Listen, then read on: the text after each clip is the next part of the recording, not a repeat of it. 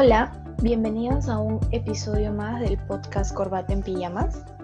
El día de hoy tenemos un invitado que no solo es seguidor del blog, sino también nos va a contar cómo ha superado episodios de estrés ante esta nueva modalidad.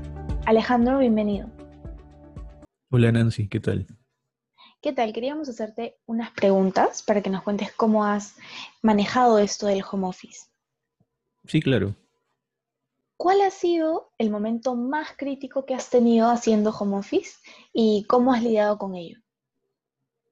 Bueno, eh, creo que lo más crítico fue que a comienzos de la pandemia mi internet comenzó a fallar, pero de una manera muy, muy brutal, ¿no? Entonces, a veces estaba en reuniones como en Zoom o en Teams y se me cortaba bastante. Y a mí me afectó eso bastante porque tengo un rol eh, como de gestor de proyectos en, uno que otro, en uno que otro proyecto, vale la redundancia, y a veces tengo que liderar como que la llamada, ¿no? Entonces, eso me costó bastante y cómo lo, lo solucioné. Bueno, resulta que al final era un problema con mi router y por eso siempre fallaba, lo cambiaron y, y se solucionó, ¿no? Claro. Eh, ¿Cómo sientes que ha evolucionado el home office en tu caso? Bueno, bastante, la verdad. Eh, al comienzo sí solía trabajar en, mi cama, también me despertaba tarde a veces, no, no me acostumbraba, sentía que como me quedaba en mi casa eran prácticamente vacaciones.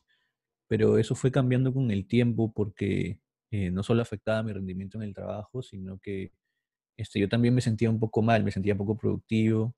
Así que eh, me armé bien un escritorio, comencé con mi laptop este, de la chamba y luego me armé mi propia compu, me compré otra pantalla más y comencé a respetar mucho mi espacio de trabajo y desde ahí la verdad que me ha ido mucho mejor.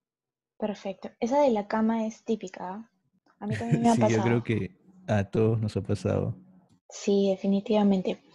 ¿En todo este tiempo has usado alguna aplicación que te ha ayudado a aligerar la carga de trabajo?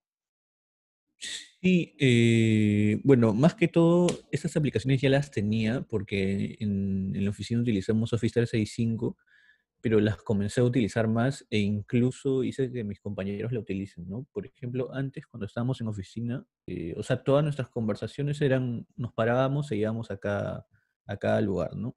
Ahora, eh, cuando comenzó la pandemia, utilizamos WhatsApp mucho, pero es un poco invasivo a veces, ¿no? Cuando es con gente de la chamba, así que eh, ahora utilizamos Teams mucho, eh, tanto para llamadas este, internas como para llamadas con clientes. Y también creamos canales, pasamos toda la info por ahí, como se sincroniza con el OneDrive y todo el tema de Office 365, perfecto.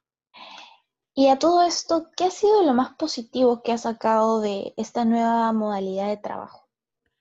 Eh, yo creo que lo más positivo es poder darte el tiempo para otras cosas, ¿no? Antes de, de que comenzara a trabajar en home office por este confinamiento, mi vida la verdad era bastante, bastante atareada, ¿no? Tendría, tenía que ir a la U bastante temprano, luego este, irme a la oficina y, la mayoría de días volver a la universidad y, recién a mi casa.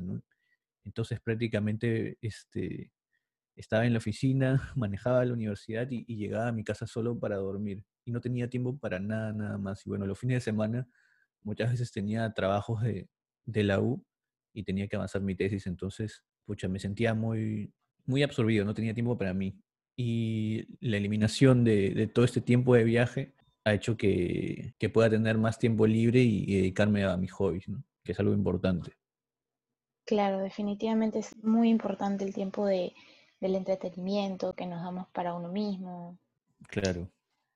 Bueno, muchas gracias Alejandro por eh, tus respuestas, nos ha sido súper útil. Y hasta acá el programa de hoy. Eh, recuerda que puedes seguirnos en nuestra fanpage en Facebook, nos encuentras como Corbata en Pijamas y nos vemos en el siguiente capítulo. Hasta la próxima.